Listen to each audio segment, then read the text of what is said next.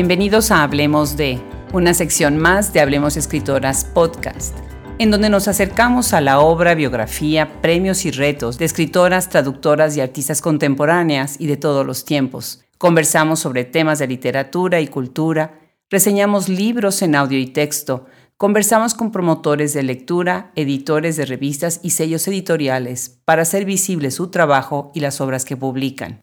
Además de escucharse en las plataformas de podcast más importantes, las secciones, índices, catálogos de libros, tags de búsquedas y formato de página web la hace una herramienta de gran utilidad para lectores, docentes, investigadores, promotores, gestores y todos aquellos que entiendan la importancia de conocer y difundir la literatura escrita por mujeres. Bienvenidos, yo soy Adriana Pacheco. El episodio de hoy se llama Hablemos de Virginia Woolf, una londinense, y será una conversación muy agradable con una gran lectora de esta importante escritora. Nos da muchísimo gusto de tener de nuevo a Ingrid Hernández, quien es no nada más lectora, sino caminante con Virginia Woolf. Bienvenida, Ingrid. Adriana, muchísimas gracias. Muchísimas gracias por lo de caminante, lo de cartógrafa también, como lo hemos mencionado antes, y te agradezco la invitación de nuevo para hablar de, de aquella londinense. Tienen que seguir la columna de Ingrid, no se la pierdan en la revista Levadura, una excelente columna en donde nos va paseando por las calles de Londres y por la vida de todo el grupo que conformó parte importante de la carrera de Virginia Woolf. Es correcto. Pues, ¿qué vamos a platicar el día de hoy? Platícanos un poquito sobre este libro y antes, déjame nada más recordarles a todos los que nos escuchan por qué es tan importante hablar de Virginia Woolf. Y muchos sabrán obviamente de su obra, algunos la habrán leído a profundidad, otros no tanto, pero ella simboliza la imaginación, la creatividad y la restricción del genio de las mujeres en una época muy importante de la literatura.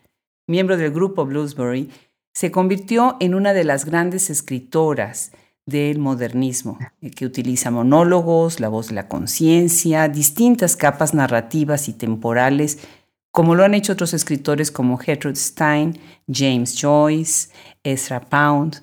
Y bueno, pues tenemos ahora la conversación de una de las obras de, de Virginia Woolf. Platícanos, Ingrid, ¿por qué vienes hoy a este micrófono? Adriana, bueno, vengo hoy para conversar acerca de un libro que se llama Londres, pero antes de comenzar a hablar de, esta maravillosa obra de Virginia Woolf, el libro de Londres, la escena de Londres, el London Scene. Fíjate que hace 138 años nació Virginia Woolf, un 25 de enero. Tremenda guariana, una de las escritoras más importantes del siglo XX, en donde, como lo, como lo comentabas, Adriana, dentro de su narrativa destaca su capacidad para crear conciencias y plasmarlas en los monólogos internos. Entonces, podemos empezar a comentar lo del libro de Londres. Es una serie de seis relatos que escribió Virginia Woolf para una revista, una revista femenina, como se, como se dice ahora, ¿no? Good Housekeeping, en una revista que fue fundada en 1924 y hasta la fecha se sigue, se sigue imprimiendo la revista. Qué maravilla, ¿no? Imagínate cuántos años. No, y además poder decir que publicó los relatos de Virginia Woolf. No, no, maravilloso. Eh, y en donde se tratan distintos aspectos de la vida, de la arquitectura, de los ciudadanos, de las calles de Londres, ¿no? Que básicamente era, pues era lo que quería plasmar Virginia Woolf en este libro, ¿no? Es decir, Londres le daba un poema a Virginia Woolf, como siempre, ¿no? Y es un libro en el que nos lleva, nos lleva de la mano desde su Londres más querido, ¿no? Todo ello, diría yo, Adriana, evocado y revivido, que esto es muy importante para hacer un, buen comentario de este libro, con su estilo preciso, elegante y sobre todo irónico, que es una de las características de Virginia Woolf. Claro. Y además ese formato tan interesante de primero tener en ensayos cortos estas publicaciones, se usaba mucho en el siglo XIX, por ejemplo, en una revista que era de distribución semanal o quincenal o mensual. Después se recogen todos estos ensayos y se hace un solo tomo, ¿no? Muchísimas personas pues hablan de otras obras de, Virginia Woolf como Mrs. Dalloway, que es uno de los libros pues más conocidos de ella, El Faro, ¿no? Esta figura de la casa, cómo representa el tiempo, el paso del tiempo a través de la idea de la casa. Muy interesante libro, Las Olas, que es una serie precisamente de, de, personajes, que son muchas personas en una confusión entre narrador y las personas. Orlando, que es uno de los libros más importantes, es un texto clave en estudios de género, precisamente porque habla de una persona con muchas identidades, cambia de género, en fin, ¿no? y tristemente, bueno, a la edad de 59 años, eh, Virginia Woolf se, se, toma la vida, ¿no? Pero sale este libro que es poco conocido. A mí me gustó mucho tu propuesta de hablar de este libro que es precisamente Londres, The London Scene, que es bellísimo, ¿no? A ver, platícanos un poco más. Son seis ensayos. ¿Cómo se titulan estos ensayos? ¿Qué, ¿De qué hablan?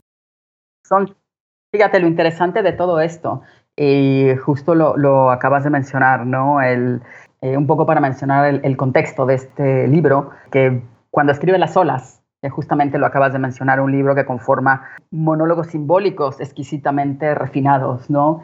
Eh, justamente creo que a partir de todo este mundo de las olas, pues quería volver a tocar pie en Londres, ¿no? Esa constante caminante, ¿no? Y lo que hace, bueno, es escribir estos seis relatos para la revista Good Housekeeping, los muelles de Londres, el oleaje de Oxford Street, casas de grandes hombres, abadías y catedrales, esta es la Cámara de los Comunes, y uno que abre el libro, pero que anduvo perdido un tiempo, retrato de una londinense.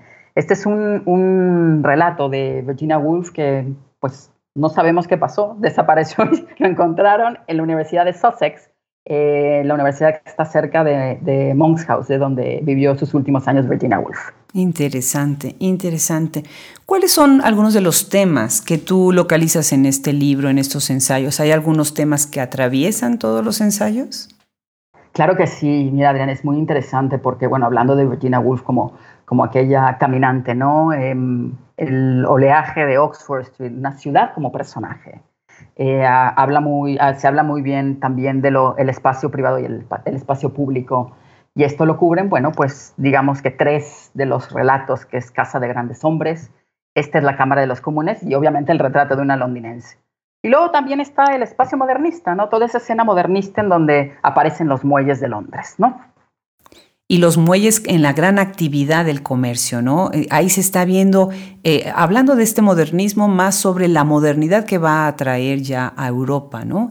Empieza a impulsarse el comercio, se empieza a hacer el comercio masivo, la importación-exportación masiva. Ella está viviendo un cambio económico muy fuerte dentro de lo que es Inglaterra y Londres como puerto tiene un papel muy importante precisamente en esta modernización de la nación y de Europa en general, ¿no?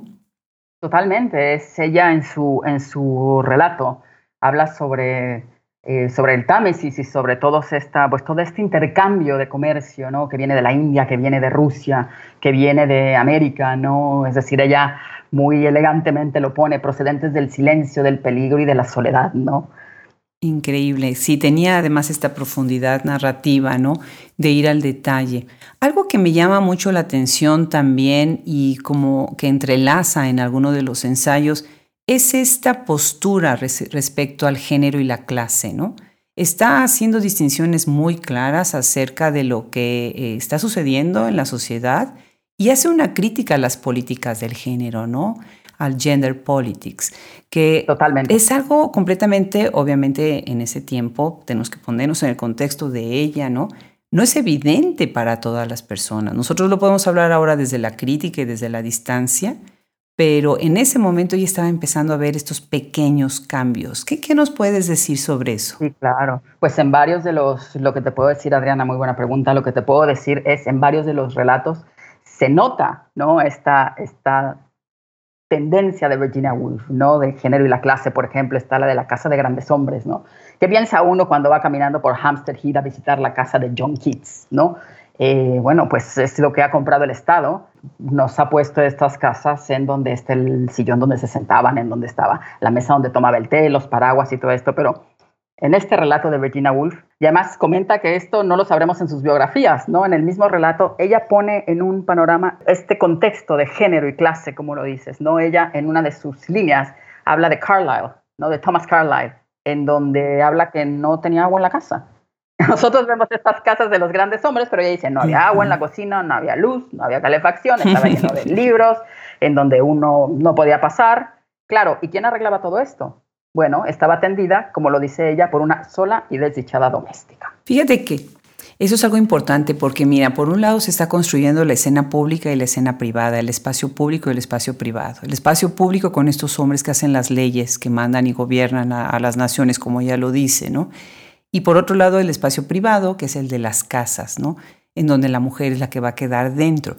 Pero a la vez habla de dos términos muy interesantes y me gustaría aquí recordar a Susana Squire, que, que tiene un bellísimo ensayo sobre ella, en donde eh, eh, Susana Squire dice que hay estos insiders, que son los hombres de las clases altas y los outsiders, que son las mujeres de las clases trabajadoras, que es lo que acabas de mencionar. Entonces es otra manera de ver el adentro y el afuera. El insider va a ser el hombre que va a estar dentro de la conversación, pero en el espacio de afuera, en el espacio público. Y las mujeres van a ser las outsiders, que están fuera de la, de la conversación política, pero están dentro del espacio doméstico, ¿no? Entonces se, se hace un juego muy interesante, ¿no?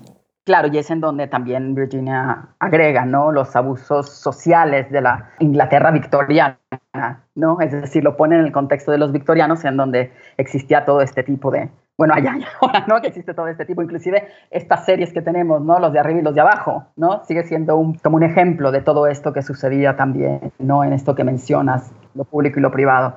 Y lo que comentabas también, Adriana, de lo de la casa, este es otro de los ensayos, esta es la casa de los comunes, ¿no? Ahí en donde, en donde se modifican los destinos del mundo, como lo menciona Virginia Woolf, ¿no? donde están los hombres que nos gobiernan, inclusive nos hablan de, de cómo debemos conducir nuestros automóviles en Hyde Park, ¿no? Y también si habrá guerra o habrá paz, ¿no? Entonces, e inclusive, ¿no? Un, un, un, momento en el que ella dice, bueno, ellos irán muy elegantes con su peluca, ¿no? Y que entran al Parlamento, pero de nada se diferencian de los otros mortales. Es decir, aquí habla de la democracia también, ¿no? Aquí habla de que todos somos parte y todos tenemos voz y voto en, en, las decisiones de un país, ¿no? No nada más esta gente, como dice, ¿no? Que viene muy elegante.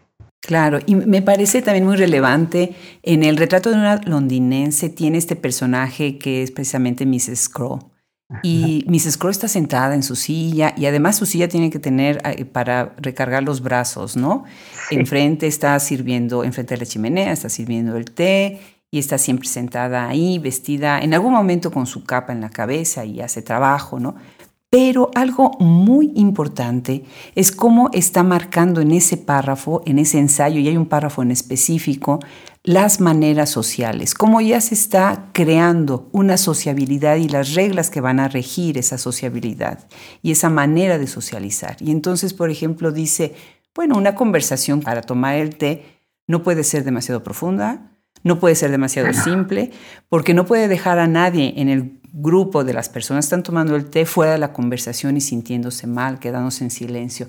Pensé en esa bellísima eh, serie de televisión, Downton Abbey, en donde también estás viendo toda esta concepción de las maderas. Downton Abbey está eh, exactamente en ese periodo, cuando vive Virginia Woolf, se extiende la serie de televisión hasta atravesar precisamente el tiempo en el que está hablando eh, Virginia Woolf en este libro, fascinante sobre estas, estas maneras sociales.